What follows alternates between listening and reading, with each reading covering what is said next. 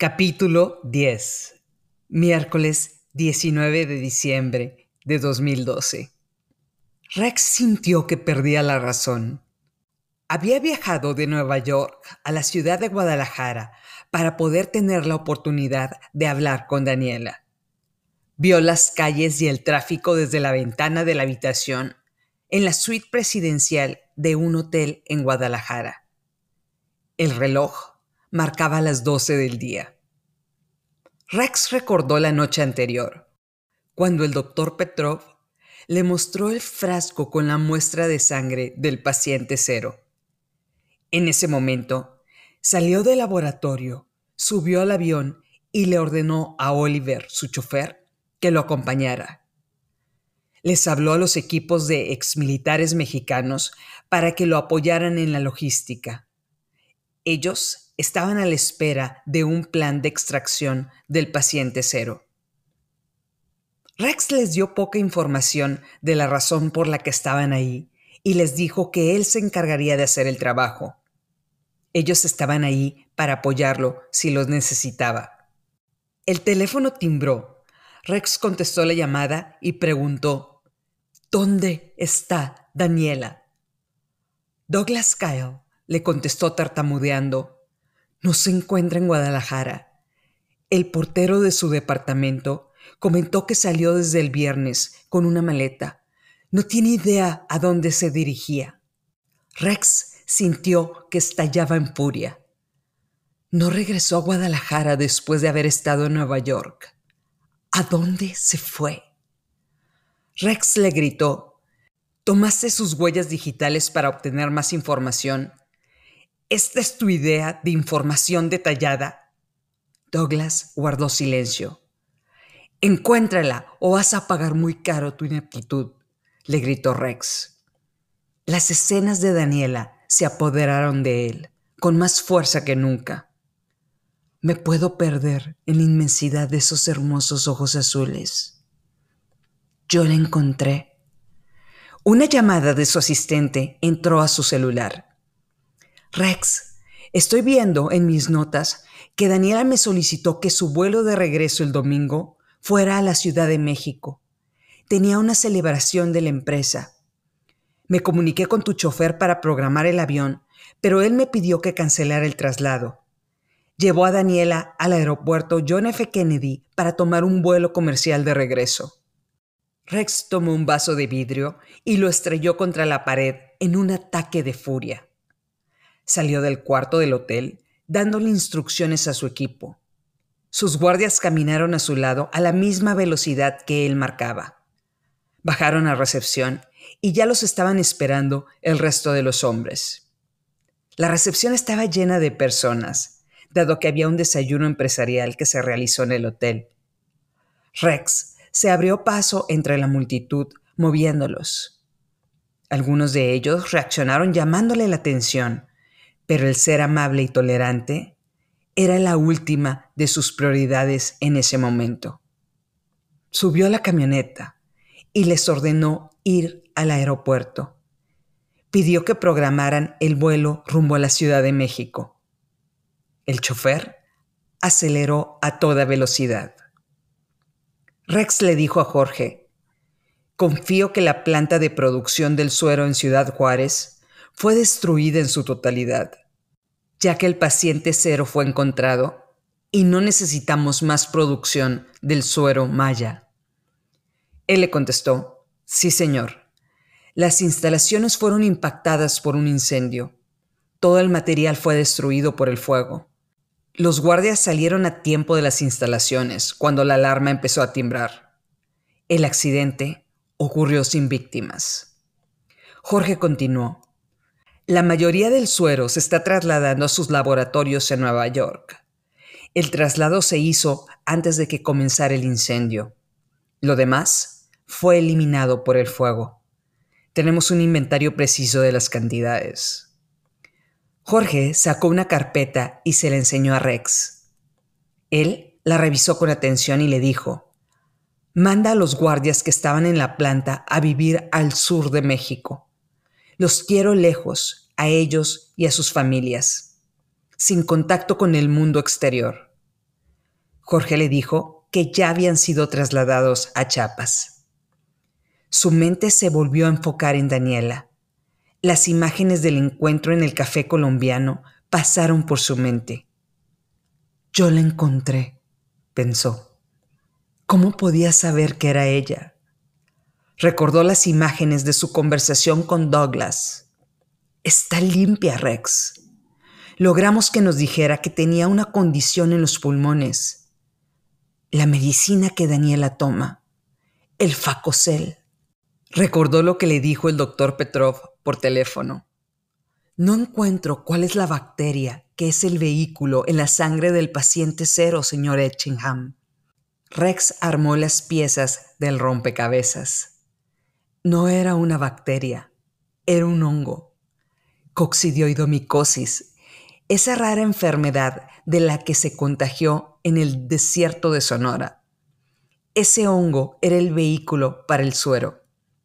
¿Nunca obtuvieron una muestra de sangre de alguien con ese padecimiento? ¿O había algo más en Daniela que la hacía única? Algunas veces solo tienes que prender el tren y dejar que la fuerza de gravedad se encargue del resto. Tantas señales que ignoró cuando la tenía a su lado. ¿Cómo podía convencerla de escucharlo de nueva cuenta? Rex tomó su teléfono y buscó su contacto en el chat. Escribió varias oraciones, las borró y las volvió a redactar. Finalmente escribió, quisiera darte una explicación. Rex presionó el botón de enviar y pasaron los segundos más largos de su vida. El chat le regresó el mensaje. Error. No es posible encontrar al destinatario se dio cuenta de que Daniela lo eliminó como contacto. Rex le mandó un texto a Douglas para decirle que se comunicara con su asistente. Le daba dos horas para localizar a Daniela. El avión despegó de Guadalajara rumbo a la Ciudad de México. Unos minutos después, un segundo avión despegó tras de ellos. Diez hombres tenían la misión de seguirlos a donde fueran, de una manera cautelosa, sin ser detectados. Tiago Rodríguez atendió la llamada que entró a su celular, la cual le dijo Ciudad de México. Tiago colgó la llamada y les dijo a sus acompañantes, vamos a la capital del país. Habló con sus socios en la Ciudad de México mientras respondía a las sonrisas de unas mujeres jóvenes que estaban frente a él. Por su parte, Rex apenas había podido dormir unas horas y se sentía agotado. Jorge se sentó frente a él y le preguntó, ¿Cuál es el plan, señor Etchingham?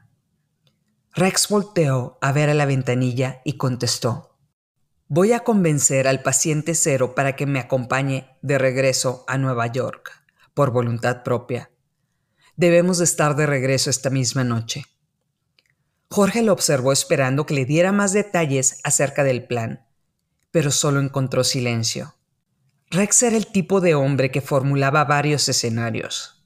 Siempre tenía un plan alterno, complejo y elaborado. ¿Algo más, Jorge? le preguntó Rex. Jorge le contestó, ¿cuál sería el plan B? Rex cerró los ojos, tardó unos minutos en contestar y le dijo, Contrata a dos equipos para que se queden en el estacionamiento del hotel. Dos personas en cada camioneta. Que sean de bajo perfil, pero altamente entrenados. Jorge esperó a que le diera más información. Al no recibir respuesta, hizo una afirmación con la cabeza y regresó a su asiento. Rex pensó, sabré qué decirle al verla. Cerró los ojos y dejó que el cansancio tomara el control del descanso que necesitaba. Pasajeros, estamos pasando los 10.000 pies. Por favor, abrochen sus cinturones.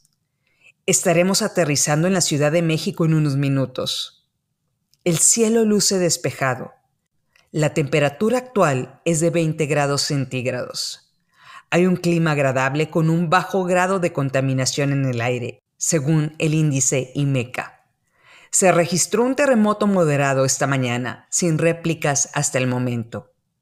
La hermosa le sonrió a Rex y él volteó desinteresado a ver las nubes a través de la ventana. Observó una ciudad extensa y poblada. Había mucho tráfico por las avenidas y las calles estaban congestionadas en todos los sentidos. Veinte millones de habitantes vivían en la zona metropolitana de la capital del país y Daniela estaba en alguna parte de esa enorme ciudad. El avión aterrizó y dos camionetas los estaban esperando.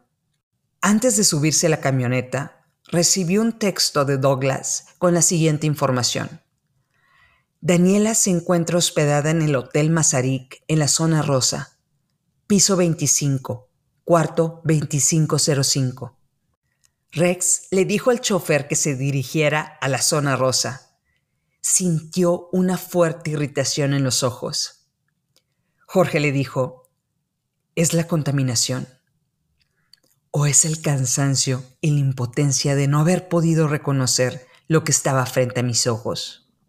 Rex vio una manifestación de personas en sentido contrario a la Avenida Reforma un grupo de hombres se estaba peleando en la calle. Un hombre con un altavoz les pidió que guardaran compostura. Era una manifestación pacífica. Algunas de las pancartas mostraban que los manifestantes se quejaban de la falta de seguridad en el sur del país. Una nueva manifestación se venía armando en la intersección de las calles frente a la camioneta. El chofer hizo maniobras para evitar toparse con la manifestación en progreso. Toma la calle paralela, da vuelta a la derecha, le decían por radio. Los movimientos de un lado al otro de la camioneta incrementaron la molestia de Rex. Quiso permanecer sereno, pero lidiar pacíficamente con una ciudad de 20 millones de habitantes era imposible. El tráfico y la propensión a las marchas para presionar al gobierno a causas justas o intereses grupales complicaban la fluidez del tráfico. Finalmente, el Hotel Mazarik en la zona rosa estaba frente a ellos. Entraron al estacionamiento subterráneo. Jorge le dijo a Rex, puedo conseguir la llave del cuarto con las personas que atienden en la recepción.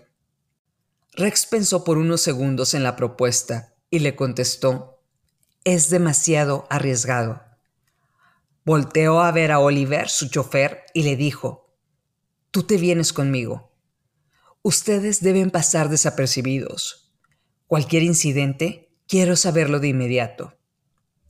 Rex y Oliver bajaron de la camioneta, entraron al hotel y subieron al elevador. Oliver llevaba un maletín en la mano.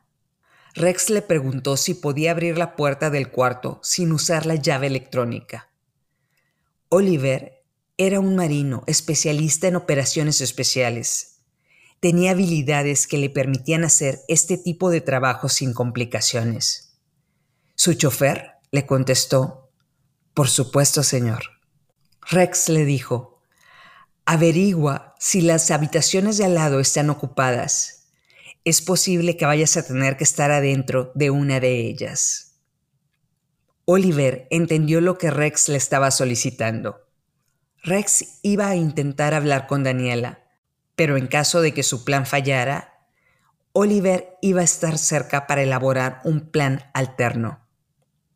El timbre del elevador sonó en el piso 25.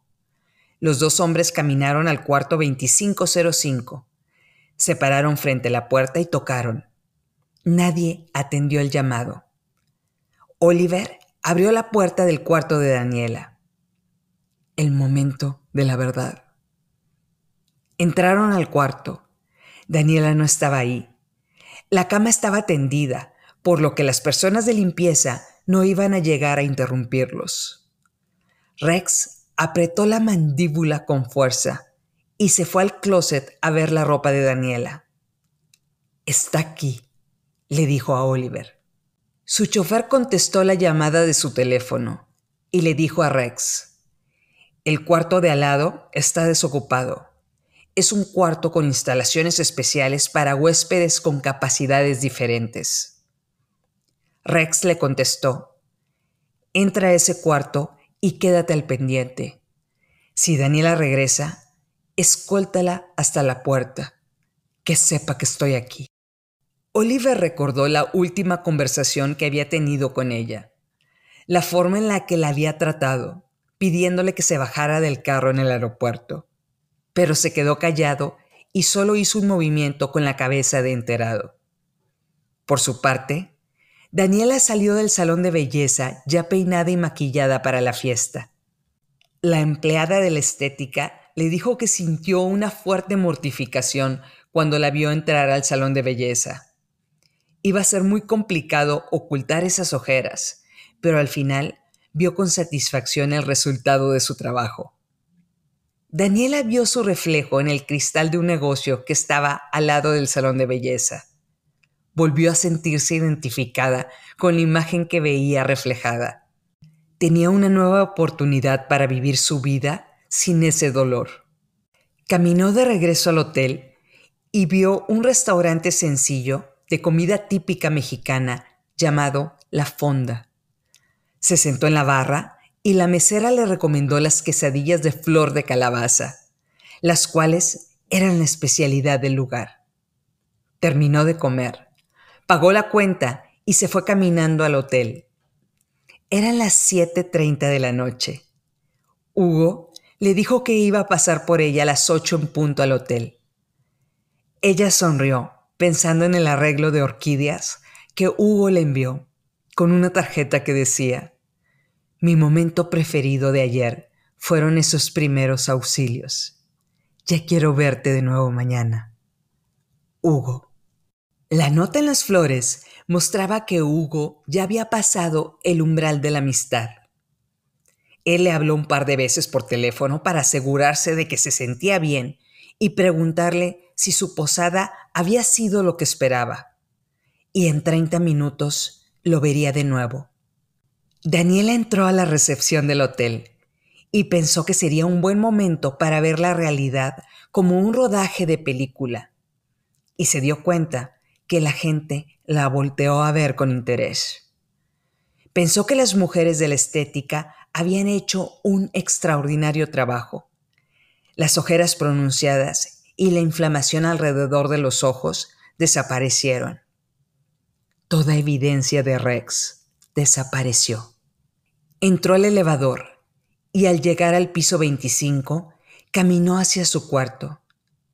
De repente, vio una cara conocida que hizo que su corazón empezara a latir con mayor rapidez.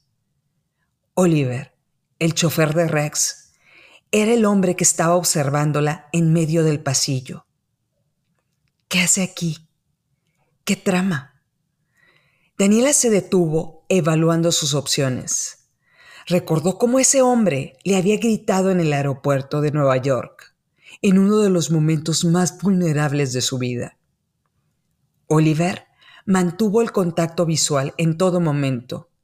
La saludó con respeto, moviendo la cabeza, y le dijo con una voz ronca, Señorita Obregonciller, la escolto a su cuarto. El señor Etchingham le espera. Daniela pensó en regresar al elevador e ir a la recepción a pedir ayuda, pero la fuerza de atracción del hoyo negro era más grande que su voluntad. Oliver abrió la puerta del cuarto. Daniela entró y vio la imponente imagen de Rex viendo hacia la avenida Reforma a través de la ventana. Él tenía en la mano la tarjeta de las flores que Hugo le mandó. Oliver cerró la puerta tras su entrada, dejándolos solos. Un rayo de vida regresó a ella. Sus músculos se endurecieron y su garganta se cerró.